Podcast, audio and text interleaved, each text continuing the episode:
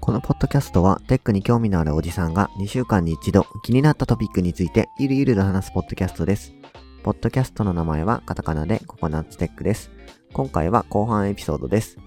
2022年12月11日収録分です。もし感想などがあれば、ハッシュタグ全角カタカナでココナッツテックでつぶやいていただけると大変嬉しいです。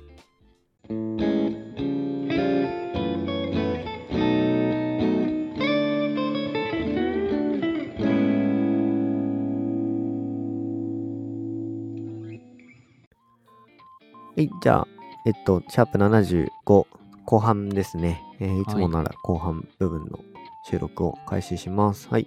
じゃあ、シャープ75です。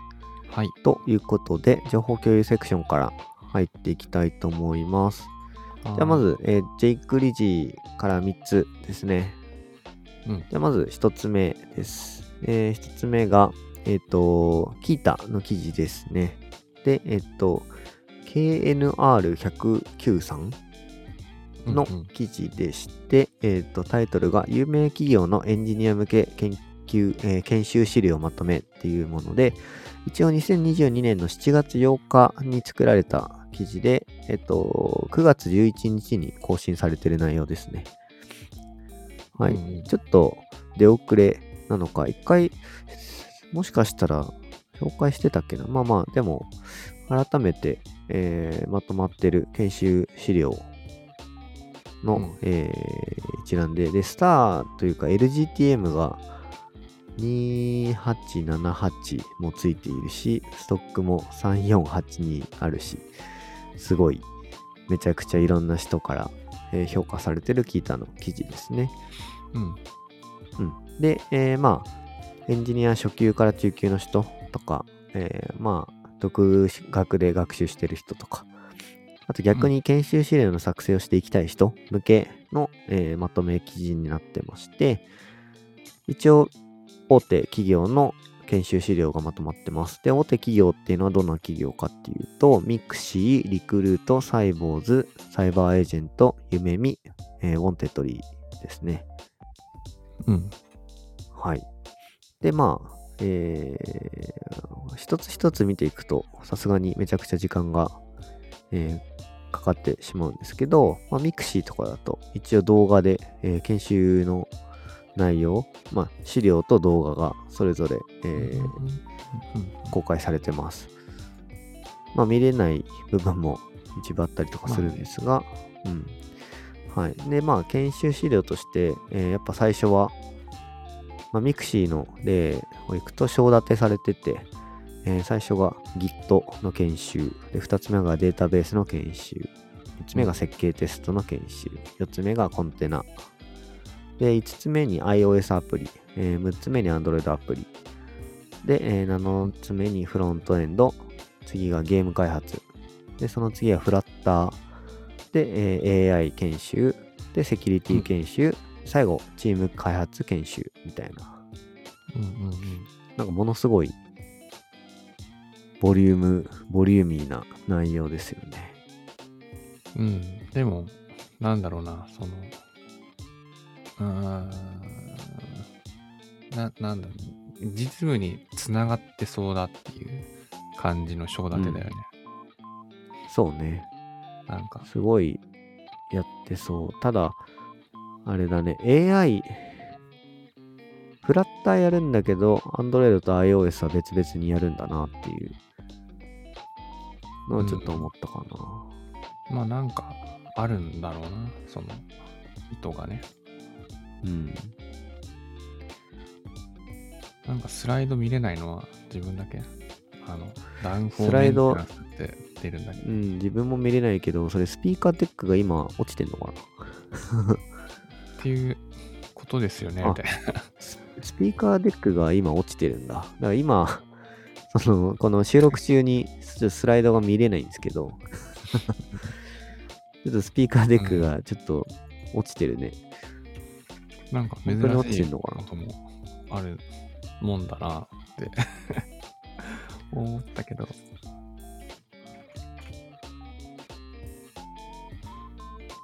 スピーカーデック落ちてる？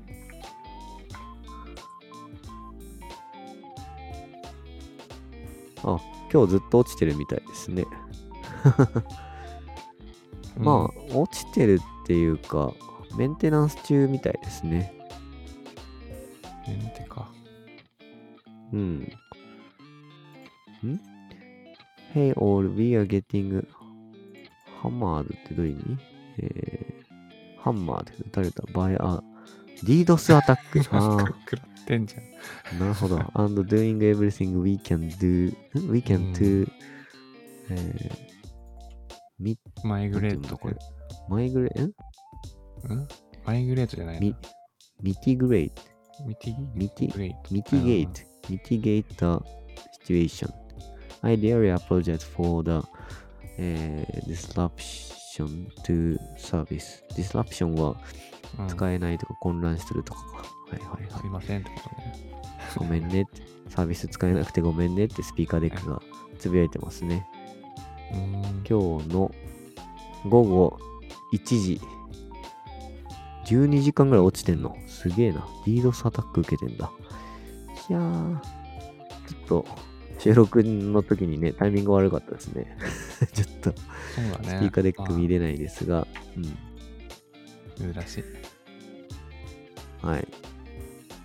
まあ、ミクシィがそんな感じです。リリクルートとかも、えっ、と、公開していて、リクルートが公開している中身は、えっ、と、まあ、同じような感じですかね。まあ、ただ、どっちかっていうと、もっと基礎より、ソフトウェアエンジニアとしての心構えとか、ブラウザって何とか、JavaScript とか、あとは、あれだね。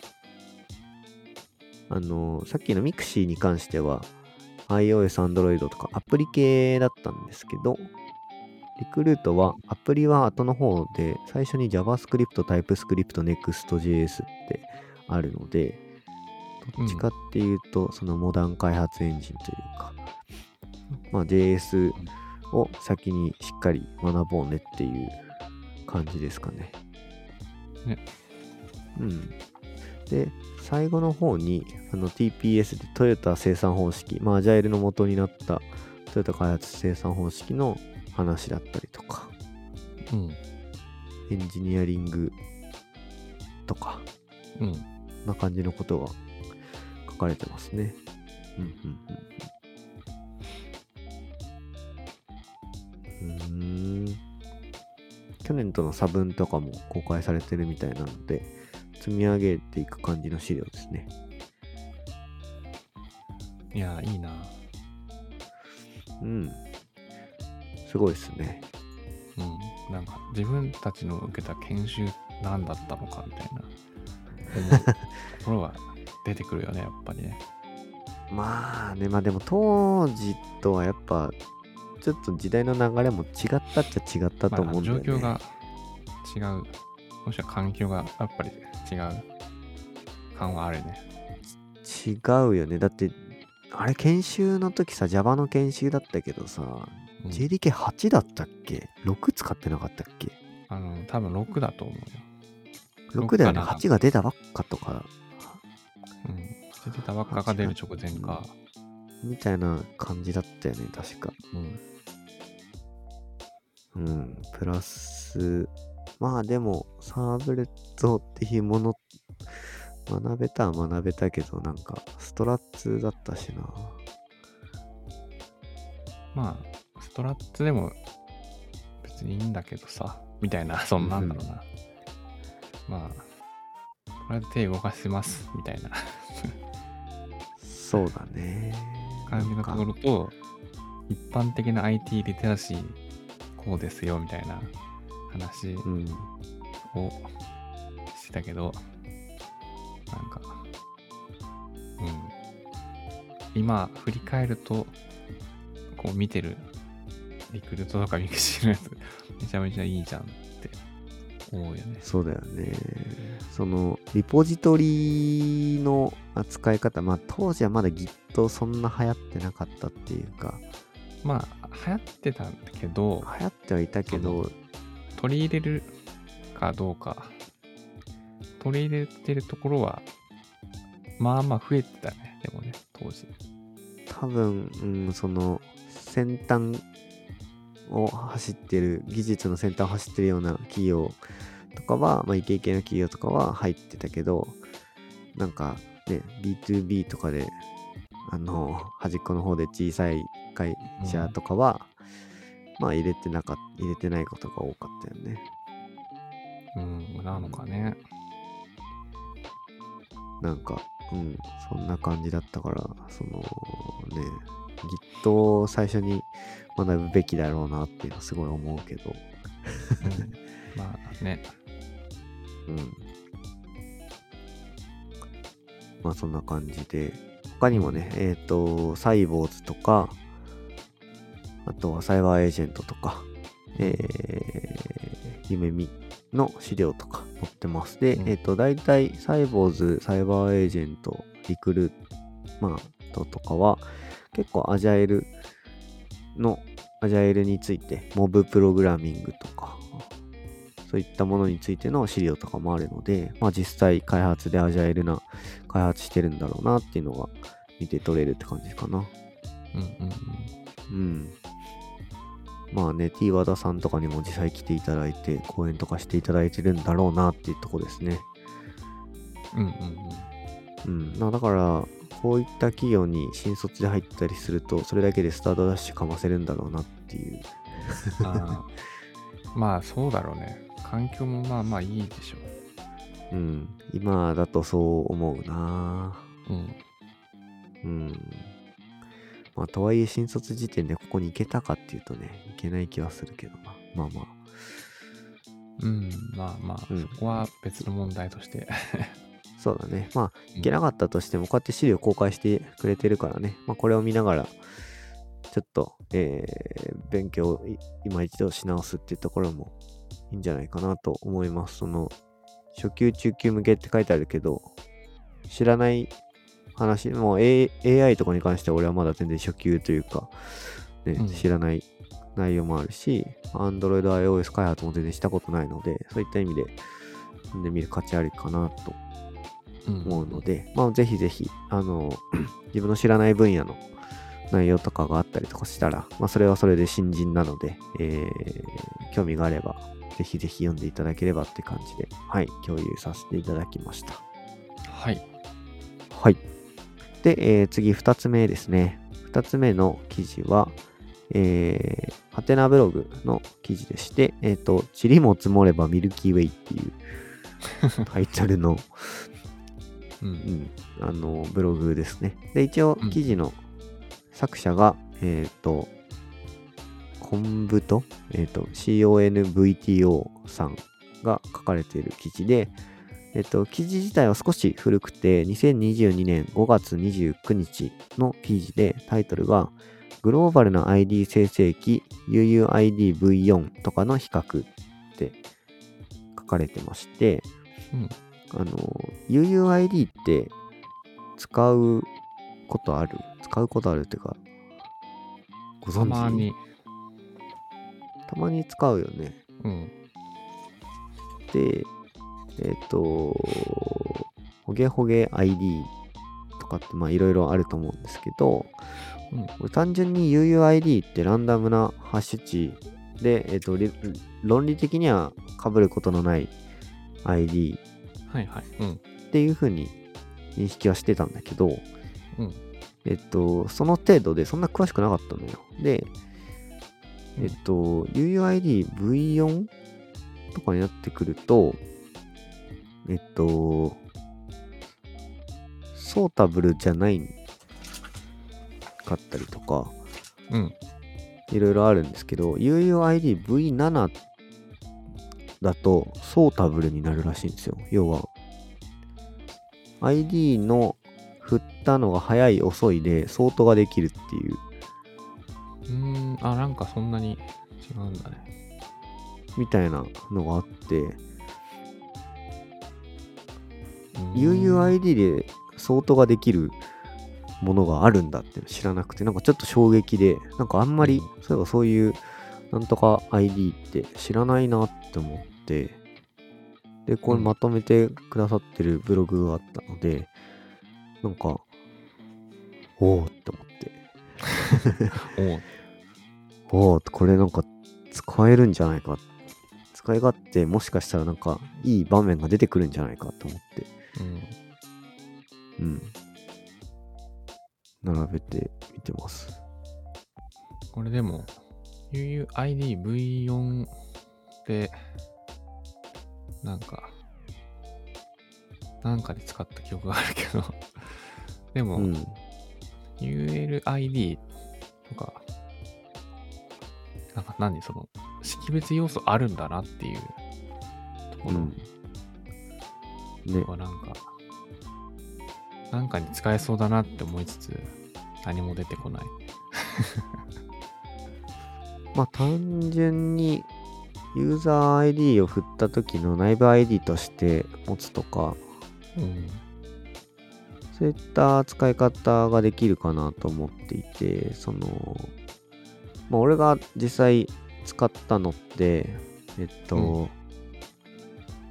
えー WebRTC 的な感じで、えっと、うん。WebSocket つなぐときのソケット ID として、うん、UUID を振っといて、で、同じ UUID だった場合は、まあ同じソケットだっていう、ブロードキャストするときに、個人を特定するときに、その接続だけを特定したいから、うん。別に個人 ID とかじゃなくて、接続のたんびに UUID を振ってしまってよくって、その ID に対してブロードキャストとか、えーうんできればいいと思って、接続ごとに振り直せる ID で、まあ、被らないものっていうので UUID 使えるんじゃないかなって使ったことあったんだけど、古い接続なのかうん新しい接続なのかって ID だけ見るとそれだけでは分かんなかったから、これがソータブルになると、はいはい。ちょっと使い勝手良くなるんじゃないかなって思ったのね。その、これを初めて見たときに。うん。ただそんな場面あんまねえなと思って。その WebSocket つないで。ちょっと行ってきます。ん？あ、はい。はい。ごめんなさい。えっと、今、途中で、トーマの子供が泣いちゃうハプニングがあって、途中中断したんですが、すいません。うん、いえいえ、はい。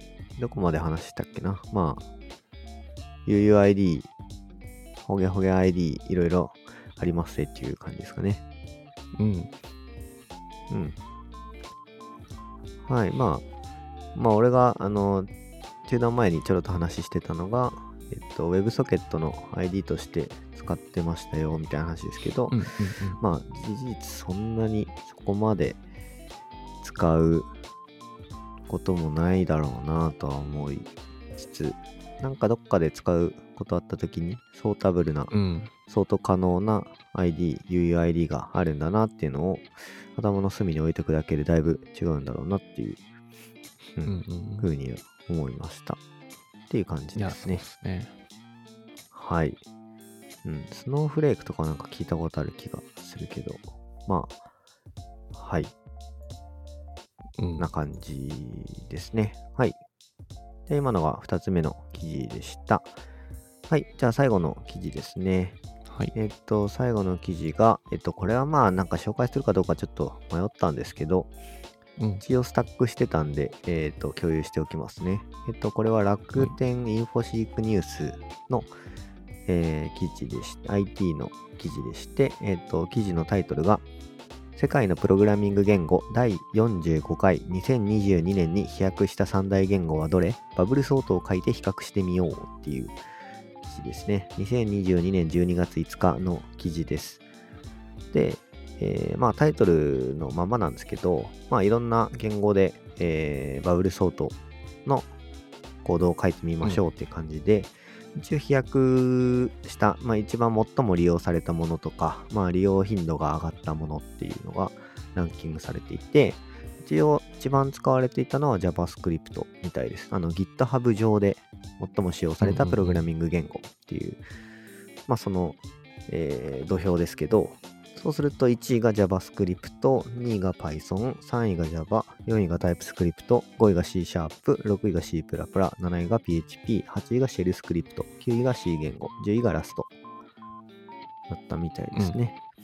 で、えっ、と、使用率が増加したのが、えっ、と、1位が HCL、2位がラスト、3位が TypeScript、4位が Lua、5, 5位が Go、えー6位がシェルスクリプト、7位が Make、まあ、 Makefile。Makefile を言語にうん するのはどうか微妙ではあるけど、まあ、 Makefile。で、8位が C 言語、9位が Kotlin、10位が Python っていう順番だったみたいですね。うん。うん。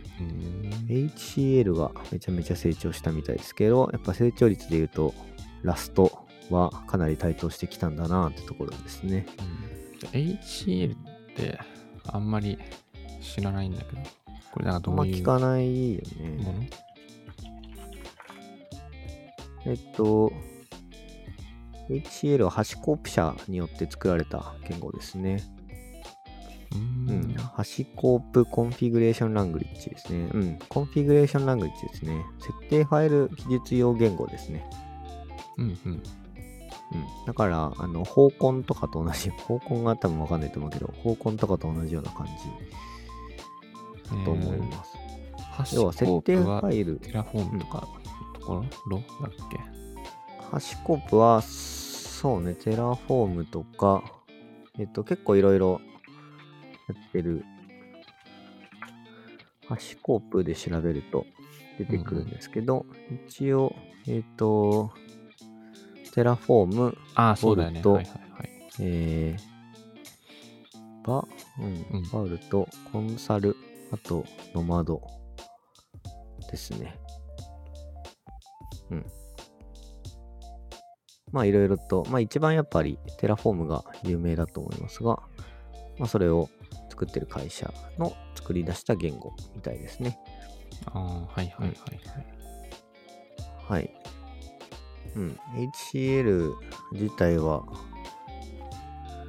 えー、なんか、いいみたいな感じの記事は昔見たことあるけど、あんまり深くは知らないんだよね。とはいえ、設定ファイルに JSON を使うのって微妙だよねっていうのは昔からよく言われてはいた。うん、まあ、あの、コメントが書けないとかね。いろいろそう不便な部分は多くあるので、JSON って微妙だよねっていうのがあって、うんうんまあなので、設定ファイルが JS ファイルだったりとかするときも僕はあるんだけど、うん。まあとはいえ、JS って設定ファイル向きではないのは、その、うんその通りなので、まあそういった意味で、えっと、HCL っていうのは選択肢として最近は流行ってきてるってことなのかな。HCL がなんかのやつで採用されたりしてんのかな。かね。HCL 採用事例で見ると、えー、求人がいっぱい出てきちゃっ 1L か。うん。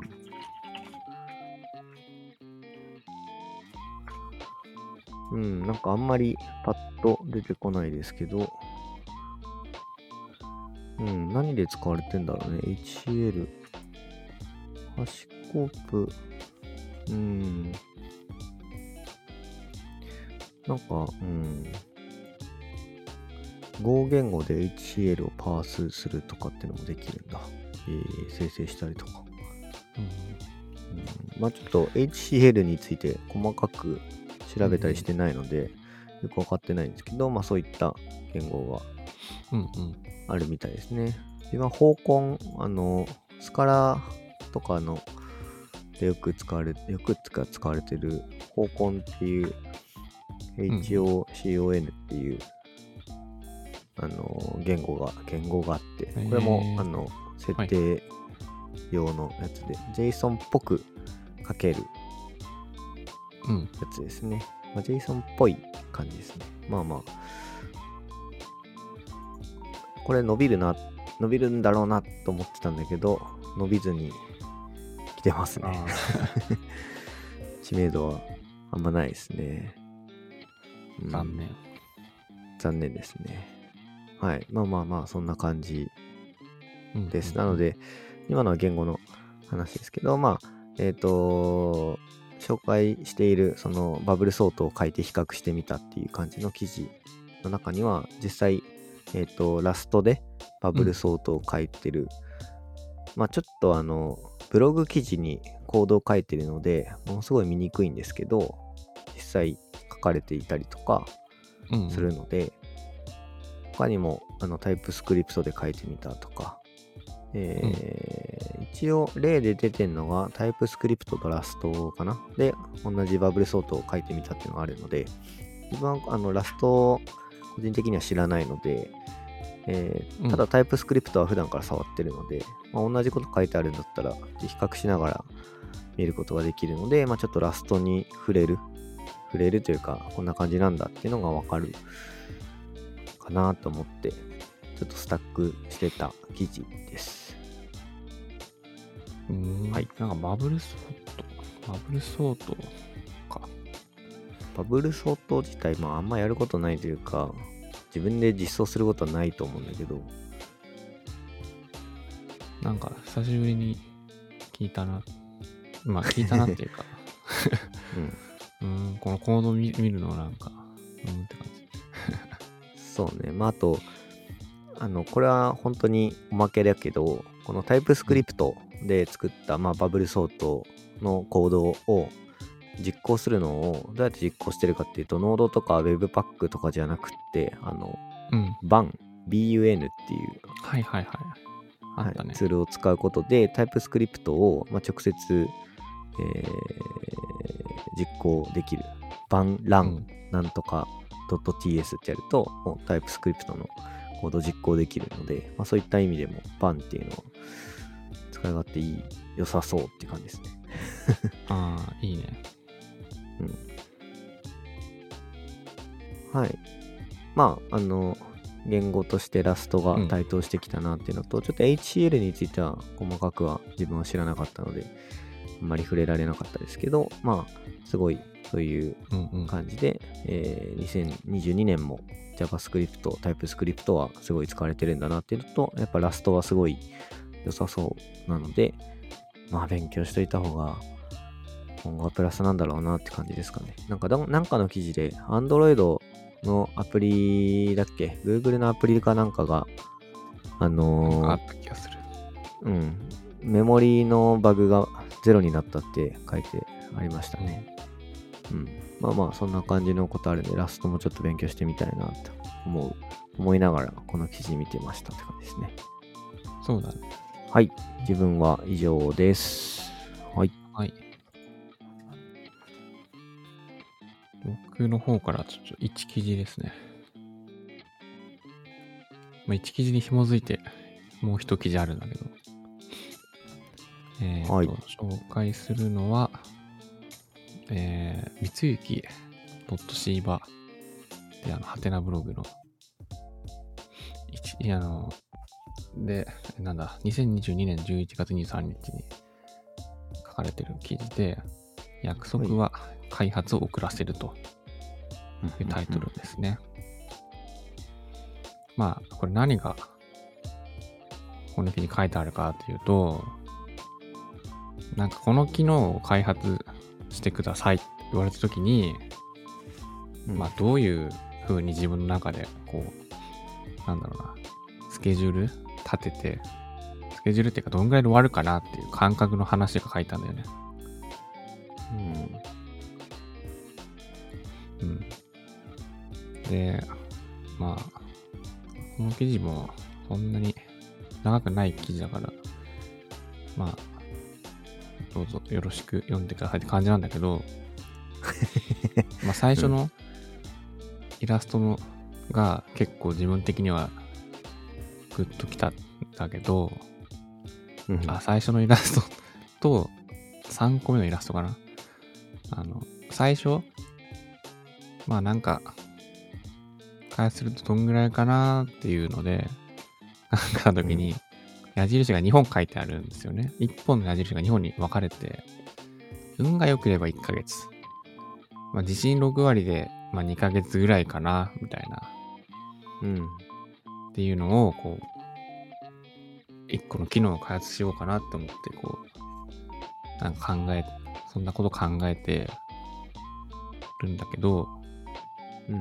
まあいろいろチームで相談したりとかして、うーんとかこうみんながワイワイこう相談したりしているのと、まあ、他のチーム外とのやり取りで、どんぐらいかかるとか、でいついつまでにできるようにスケジュールしようとかいう約束をすると、途端に矢印がたくさん増えて、2本だったんだけど、これ数えると、1、2、3、4、5、6, 6個、6本矢印のこう行き先が増えてて、うん。まあ、運が良ければ1ヶ月って思ったんだけど、で、6割ぐらいの地震で2ヶ月かな？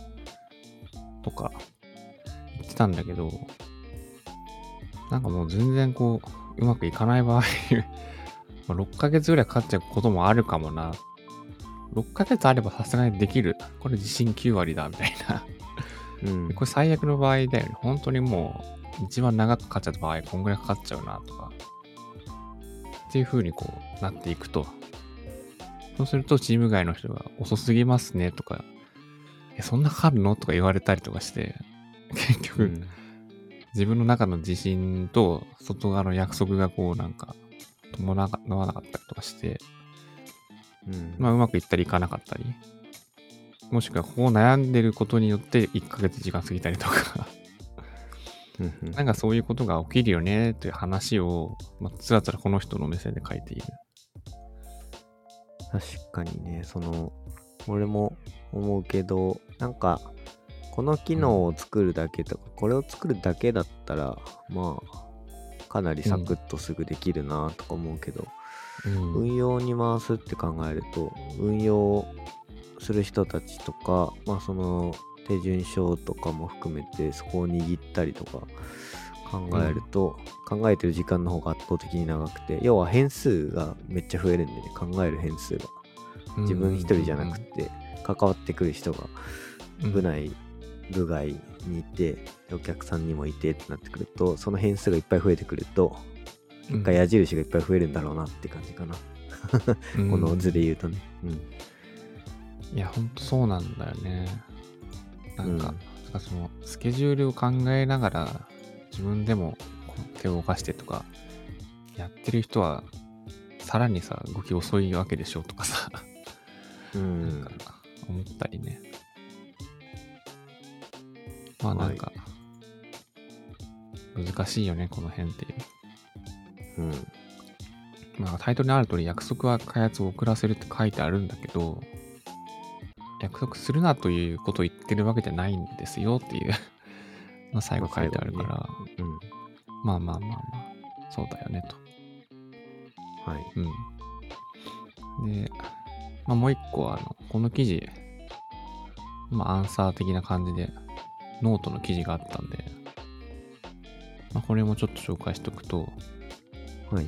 このノート自体はね、スケジュールの見積もりを適当に答えたら、コミットメントにされる問題についてっていうタイトルで、11月25日に、えーキュウイさんって方が、あの、投稿してるんですけど、うんまあ、今の紹介した約束は開発を遅らせるっていうことに対して、まあ、共感したとともに、まあなんか回答を持ってた方がいいなっていうことで、なんか投稿したノートらしいですけど、まあ、うん。ここで自分的にこう読んでて、まあ、そういうことかってちょっと思ったのは、本当にあの、ビジネスサイドの仕事という、なんとかなる仕事っていう一言書いてあって、一言っていうか、うん。これな、何？この、塩立て、一段落あって、まあ、うん。ビジネスサイド的にはその、約束事だから、結局。うん。うん、まあ、何かしら、ここまでに何か出しますとか言えば、体裁を保つという意味ではなんとかなるんだよねっていう。うん。だから、この人の文章の中で言うと、納期を優先して品質を犠牲にすれば、まあ、なんとかなってしまうからだって書いてあるんだよね。そう、なんとかなるって言ってる意味としては。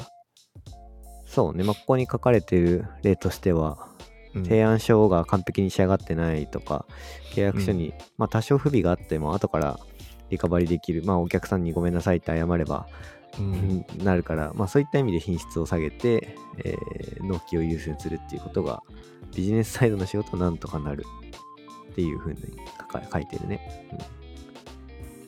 うん。まあ、あるよね、その、ここはちょっと後で補足はするんでとか、何かしら。あるね。先にちょっと、先に契約をみたいな。うんそうそう。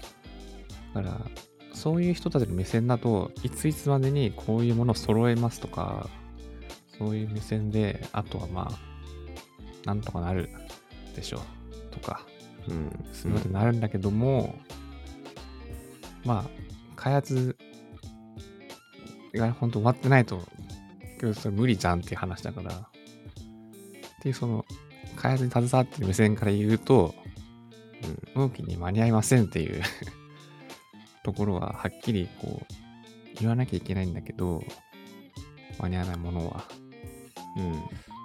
なんかその、その間っていうかさ、間の話なんだなって思って。わかる。すげえわかるわ。うん。うん。あうん、だからその約束っていうところでさ、まあじゃあ納期の日までにこの全部やりますって言っても、まあそれに合わせてやってもさ、いいこと悪いことあるから、うん。なんか、まあケースバイケースなんだけど、納期に間に合わせるところの な、何？意味って何？っていうところが、常に、う。うんーん、開発し目線でもなんか俯瞰で見る必要はあるんだろうなって、なんか、なんとなくこう、やっぱり感じるは感じるよね。うん。なるほどね。うん。まあ、みたいなところを、この人の目線で、まあ、書いてあると。なるほど。まあ、うん。これ IT 業界あるあるだと思うし、いろんな立場の人もいるから、いや、そうじゃないって人とか、これはこうだねっていう、何かしら答えを持ってる人はいそう。世の中には。うん。そうね。俺今、ちょうど、ユニコーン企業の秘密っていう、ちょっと前にバズった、オライリーの本があったと思うんだけど、うんちょうど今それ読んでて、まあ、まだ一章までしか読んでるのはないんだけど、そこにね、まあ、なるほどなっていうか、ほーっと思ったのが、あの、エンタープライズ企業と、まあ、ユニコーン企業というか、まあ、ベンチャー企業とこう比較して書いたんだけど、うん。あの、ユまあ、エンタープライズ企業、大企業ほど、えっと、うん。計画を守る、計画を達成することイコール評価につながっていると。うんうんうんうん。ただ、ベンチャー企業は計画を守ることというか、まあ、そもそも計画自体そんなにしっかりしてなくって、うん。作ったプロダクトが利益を上げることが評価につながると。みたいな。ああ、はいはい。でそこが違うんだって書いてあって、うん。計画を守るために、うん。えっ、と、その、最初に引いた計画を音付けで実行することが、ちゃんと実行できた人の方が社内で評価が上がって昇進していくと。うん。ただ、その、の作ったプロダクトがどんだけ売れたかとか、どんだけ、えー会社の利益に貢献したかとかって全く考えられてないよねって書かれてて、はいはいはいは。ないんか、あーなんか期限を守ることは大事だけど、うんうん。それを守ることを優先するがためにこの機能を落とすとかこの機能をちょっと使いにくくするとか例えばと作ってる途中であこの機能絶対入れた方がお客さん喜ぶよなでもこの機能を作ったら計画をしちゃうなじゃあ作んないっていう風な判断になっちゃうと。でベンチャー企業はリリースが遅れるというか、そもそもそこの計画に対してあの価値を置いてないからこの機能あった方がいいよねって言ったらじゃあクオリティアップのためにリリース伸ばすかっていう判断が即座にできるみたいな感じのことが書いてあってうん。なんかあーなんか確かに確かにみたいな感じでちょっと思った時は思思うことがあった。まあ、うちの会社がそうかって言われると、うちの会社は別にクオリティアップのためにとかっていう伸ばすみたいなことは、あんましたことはないじゃないけど、うん。うんとはいえ、中途半端な状態では出さないようにするっていうのもあるし、そこら辺のさじ加減って、本その本ではそんな感じで強く書いてあるけど、さじ加減難しいなっていうのは思ったかな。まあ難しいよね。その誰がいつ判断できるのかっていう部分もあるし。そうそう一応、まあ、ね、俺がやってるのは自社開発のツールだから、あの、そういう理由をつけて、リリースを後ろに後ろにって倒すのができちゃうんだよね。うん。だからできちゃうから、ねうん。そうそう、できちゃうから、とはいえ、それをやることにに慣れちゃったりすると、それはそれで、うん。うん、良くないよねっていう風な形で考えてはいるし、まあ、そもそもね、なんか、事前に何月何日に新しい機能をリリースしますみたいな感じで、ホームページとかで書いちゃったりとかしてると、ね、まあねそれが延期とかってなるとね、それはそれであんまり印象良くないし、みたいなうん。のはあるしね、まあちょっとそこら辺のさじ加減って難しいなっていうのを思ってはいたから、ねうん。う。うんんそうね。だ誠実に考えて、ここで終わるだろうっていう技術と、バッファとしてこんぐらいあった方がいいですねっていう話と、同時にした方がよくって、それに対して周りがみんな理解をしているっていう状態で、自分はその期限に対して誠実に頑張るっていうしかないんだろうなとは思うけどね。まあないんだろうな。うん。ね感想。多分ね会社ごととかチームごとにベストな方法とかあるだろうからこれっていう答えはないんだろうけどねうん。うんまあ難しいけどうん永遠の課題でもあるなうんまあそうだね。まあ、これがうまくこう、ハンドリングできるチームは、まあうまく回ってるのかもね。もしかしたら。そうだね、うん、お互いに信頼し合っててお互いにそのなんだろうね何に価値を置くかっていうことが全員の共通認識として定まっていればそんなに問題になることもない気がするけどねうん。うんはいまあ。この辺の話はねはいいろいろと話せると思うけどぼちぼちいい時間になってきたのでうん。はい、そんなとこにしておきますかね。そうですね。はい。はい。まあちょっと途中一回ちぎれたとこあるから、そこは、あの、編集少しはできるかなと思うので、はい。まあ一旦、ははいい、。お願いします。ということで、えーぼちぼち終わろうと思います。ということで、ココナッツテックのシャープ75かな？の録音はこれで終了したいと思います。はい。はいじゃあ、ありがとうございました。ありがとうございました。